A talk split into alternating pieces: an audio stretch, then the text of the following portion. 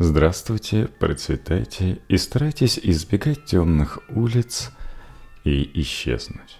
С вами снова на связи серийный подкаст, бывший подкаст «Убийственные истории». Людей пропадает достаточно много. Например, в том же Питере может и по два человека в день. Исчезают бесследно. И это сейчас, когда есть сотовые телефоны, GPS-трекеры и другие средства связи. Камеры везде на улицах висят. Представляете, каково было в послевоенном Ленинграде? Да, в этот раз мы снова возвращаемся в Ленинград. Все началось с сообщений о пропаже людей в 1946 году. То, что эти сигналы отличаются от обычных, стало понятно не сразу. Первым таким исчезнувшим считается Дмитрий Ираклионович Бараев. От ему было 25 лет, Работал он на заводе, только что вернулся из отпуска, зашел туда узнать, какую смену он поработает, а на работу не явился. А в это время все еще действовал закон о труде, принятый в сороковом году, и пропускать ему работу было никак нельзя. Через неделю исчез 26-летний Николай Васильевич Шалыгин, имевший четыре награды, красавец, перспективный жених. И тут как будто и не было – Пропавшему на следующий день было уже 47 лет. Переживший блокаду Ленинграда Дмитрий Дмитриевич Петров, отправившийся из дома на Предтеченский рынок и не вернувшийся. Кстати, этот рынок находился на набережной обводного канала. Еще на следующий день вернувшийся из армии Анатолий Михеевич Сидоров отправился на тот же рынок продавать патефон. Но с патефоном он вернулся назад, и, как говорит соседка, с ним был неизвестный мужчина. Анатолию Михеевичу было 26 лет. Он взял с собой накопление 300 рублей и ушел покупать картофель. И в этот раз с рынка он не вернулся. 1 декабря 32-летнего фронтовика Тихомирова Николая Проховича тоже видели с патефоном. Он также вышел с ним из дома, и живым его больше не видели. Еще двое рабочих исчезли 3 декабря, еще один человек 6. О людях, стоящих на воинском учете и пропавших, а также исчезнувших с так необходимых стране рабочих мест, стало известно городскому руководству и Ленинградскому уголовному розыску. Интересно, почему никто не говорит «ЛУР»?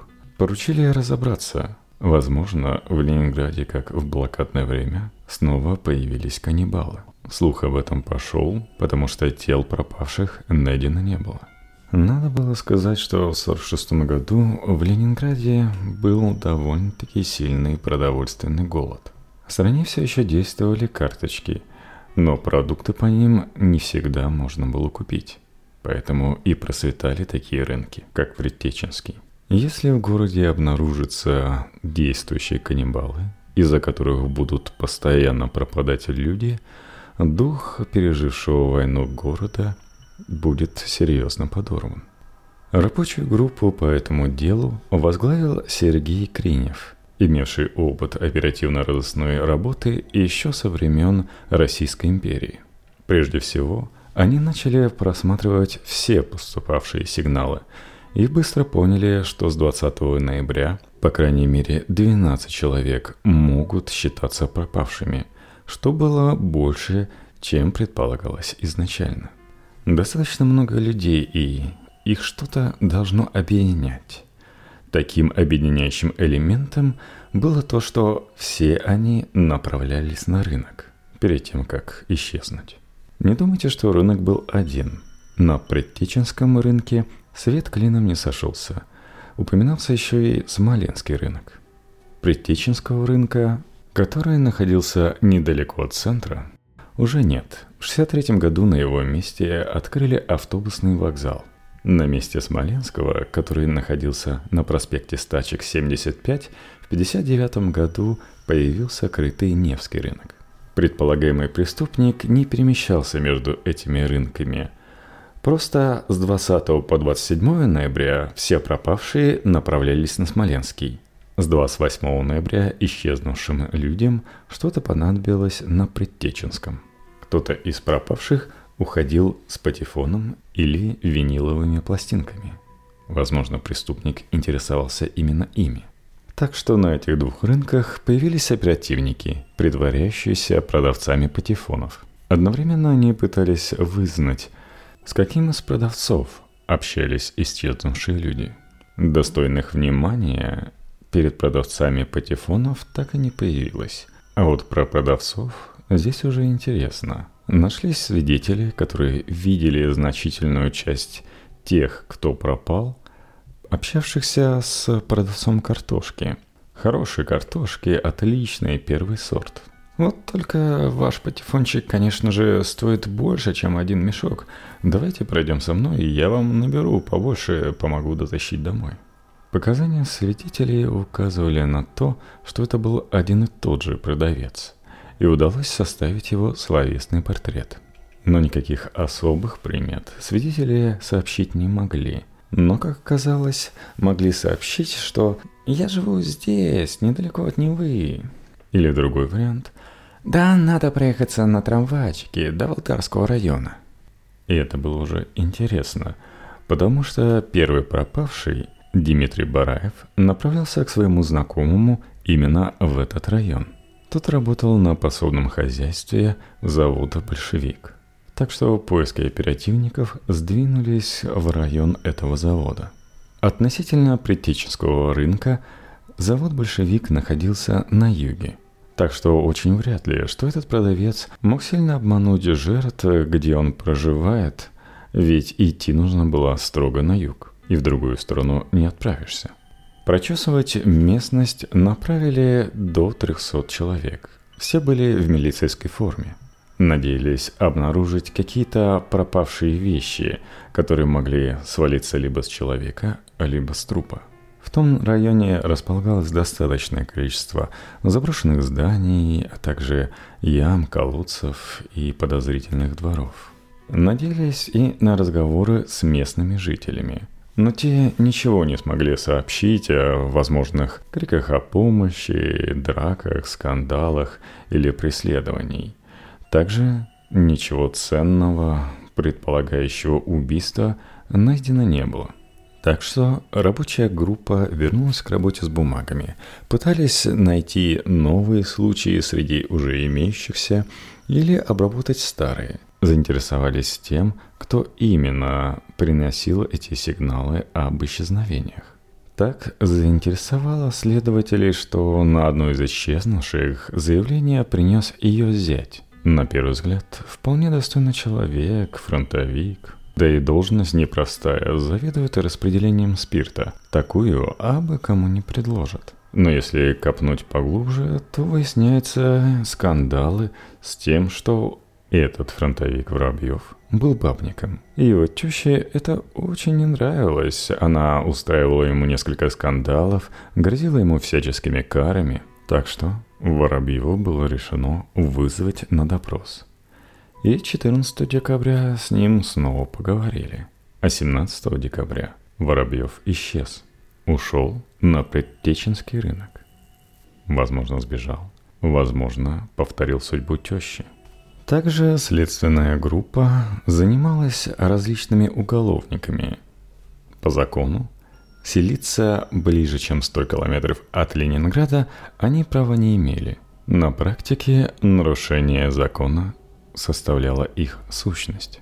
Вполне возможно, что похищение людей было дело рук целой банды, поэтому искать одного продавца картошкой, на смену которому могли прийти продавцы помидорчиками и огурчиками разной наружности, практической ценности не имело. Пропавшие люди нередко имели что-то ценное с собой, поэтому оперативники пробивали скупщиков краденого, а также устраивались облавы на притоны. Милицию интересовали любые зацепки, которые бы могли поведать о судьбе пропавших людей. Патефоны, грампластинки и ничего обнаружено не было. Что интересно, первая удача – сопутствовало следствию вне города, далеко от любопытных человеческих глаз, в составе линии обороны Ленинграда была огневая точка, где 29 января 1947 года были найдены два обнаженных тела мужского пола. Этот район на правом берегу Невы назывался Уткиной заводью. В этом месте река образовывала большую заводь, когда-то сотворенную по плану фабриканта Уткина.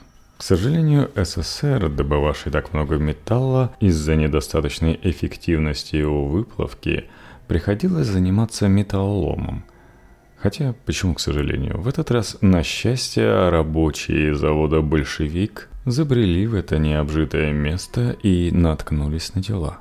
Оба мужчины были убиты тупым предметом, молотком или обухом топора. Во всяком случае, так утверждала судебная медицинская экспертиза. Рабочие уже шарились в этих местах в ноябре, поэтому было понятно, что тела были принесены уже туда позже – к тому же холодная зима помогла сохранить их в относительной сохранности, и в них удалось опознать ушедших на Предтеченский рынок. Один из них – пропавший 29 ноября Анатолий Михеевич Сидоров, а второй – пропавший 1 декабря Николай Прохорович Тихомиров. Кроме средства убийства, можно было еще рассказать о средстве передвижения – так как место нелюдимое, то туда не приедешь просто так на автобусе, а тащить многие километры по пустырям в поле, где вас могут заметить 80-килограммовые тела, не звучит как что-то правдоподобное. Скорее всего, подозреваемый жил или работал там и использовал не вызывающий подозрения транспорт.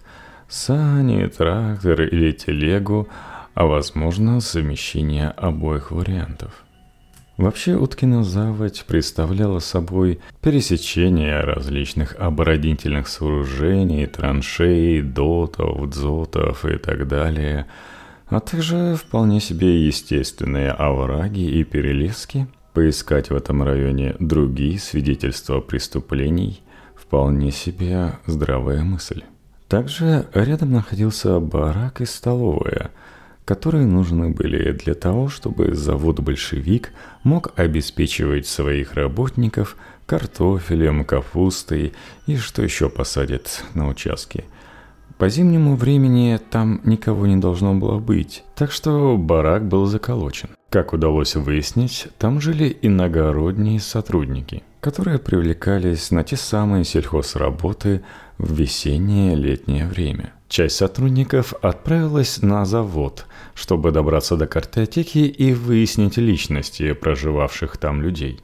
Остальные распределились на местности, обыскивали, например, рядом находившиеся разрушенные здания. Дело в том, что когда строили линию обороны, все жилые здания были отданы под снос. В зданиях ничего не оказалось. Тогда следователи заинтересовали два пруда – которые находились достаточно близко от них. По зимнему времени они были покрыты льдом, который пришлось пробивать. Благо, первый из водоемов был небольшой, всего 20 квадратных метров.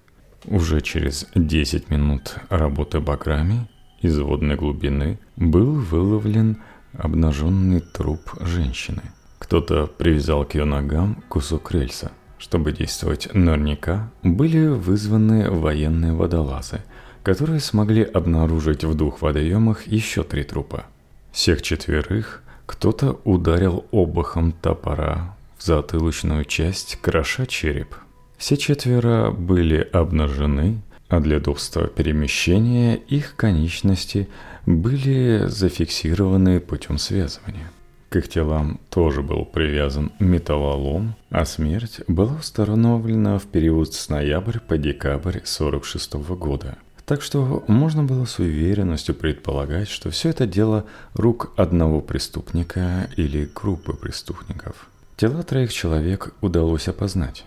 В это время полным ходом шла работа по установлению личности людей, проживавших в бараке. Милицию заинтересовал исполнявший роль извозчика, который мог пользоваться для перевозки тел бричкой. некто Филипп Петрович Тюрин, который получил тяжелое ранение на фронте, попал в госпиталь Ленинграда и после того, как его комиссовали, он решил осесть в послеблокадном городе. За время, проведенное в госпитале, он видел много смертей, ампутаций, и, по мнению многих, увиденное заставило его стать бесчувственным к человеческому горю. В бараке он проживал уже полтора года, но на тот момент его не было. Он отбыл на свою малую родину на Рязанщину. С собой захватил целых 11 чемоданов. Кроме этого подозрительного факта и обладанием брички, по описанию свидетелей, его внешность совпадала с внешностью торговца картошкой. Да и надо сказать, что в комнате Тюрина были обнаружены многочисленные следы крови. Они были и на стенах, и на оконном наличнике, и на письменном столе, и на плинтусах. Под полом обнаружилось подвальное помещение, в котором деревянная загородка создавала сооружение, напоминающее клетку. А рядом с туалетом был найден тазик на 5 сантиметров, заполненный замерзшей красной жидкостью, которую идентифицировали как кровь. Много замерзшей крови оказалось и в самом туалете. Было решено, не дожидаясь возвращения Тюрина, отправить к нему двух сотрудников Ленинградского уголовного розыска. Им удалось обнаружить Тюрина в его родной деревеньке под невеселым названием «Сумерки». Сотрудникам сразу стало понятно, что украденные вещи распродать он еще не успел – Иначе как объяснить среди имущества Тюрина три тюшины виниловых пластинок, ну это еще ладно, но пять патефонов и восемь мужских наручных часов. Ну, если говорить так, по мелочи, 10 пар мужской обуви разных размеров, 16 различных головных уборов. Все это даже физически не удалось забрать с собой. Они приехали чуть позже фельдъегерской почтой – в Ленинграде же 6 февраля 1947 года было подготовлено заключение криминалистам Зинаидой Ивановной Гущиной. Однозначно было определено, что следы крови, найденные в комнате Тюрина, человеческая, однако группа крови установлена не была. Сам же Тюрин на первых своих допросах запирался, не хотел идти на сотрудничество со следствиями и все отрицал. Но когда стали прибывать вещи, которые начали опознавать родственники погибших, Тюрин сдался и следствие узнало, что кроме убийств, совершенных в ноябре и декабре, он совершал убийство чуть ранее. Тюрин начал указывать, где спрятал тела. В 45 метрах от барака была яма, в которой было найдено четыре трупа. Во враге, если верить Тюрину, было закопано 14 тел.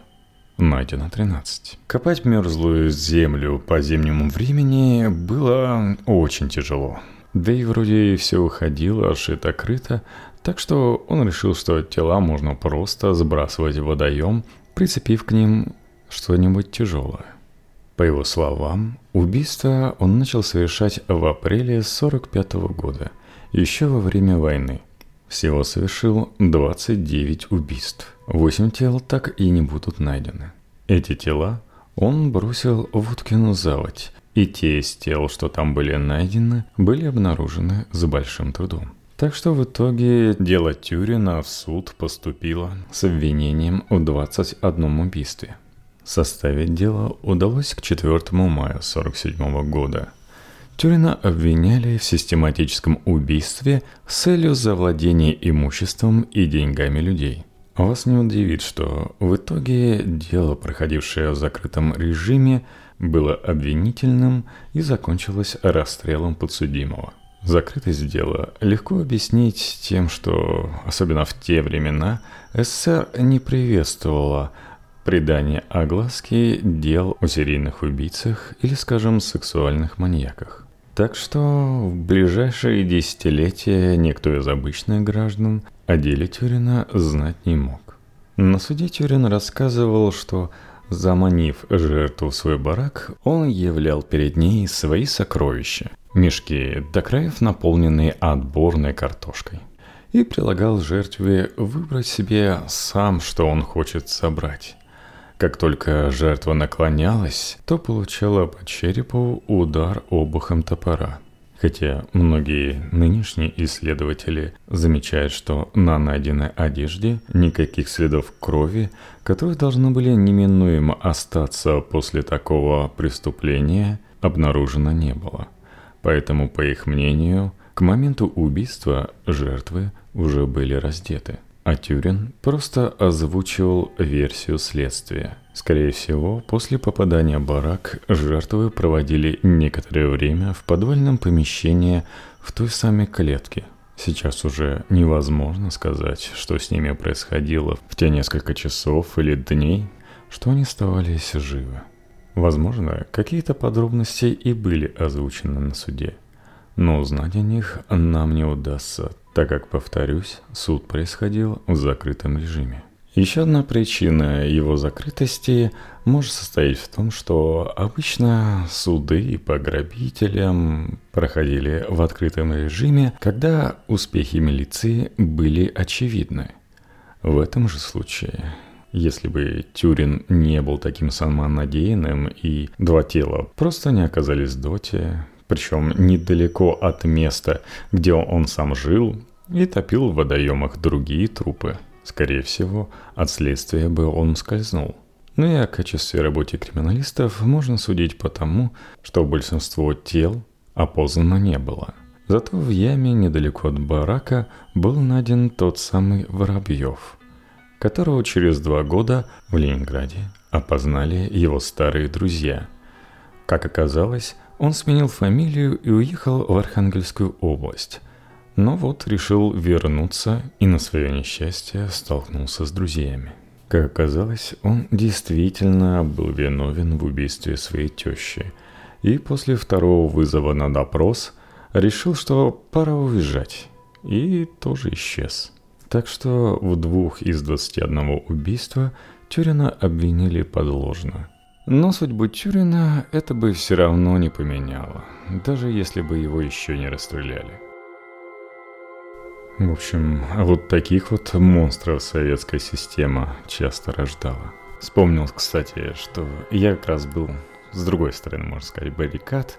Я как раз продавал картошку и подозрительный случай был не когда мне показывали картошку в чужом доме, а когда нас с братом попросили эту картошку донести, а потом начали предлагать лимонад, но, возможно, мы вовремя слиняли.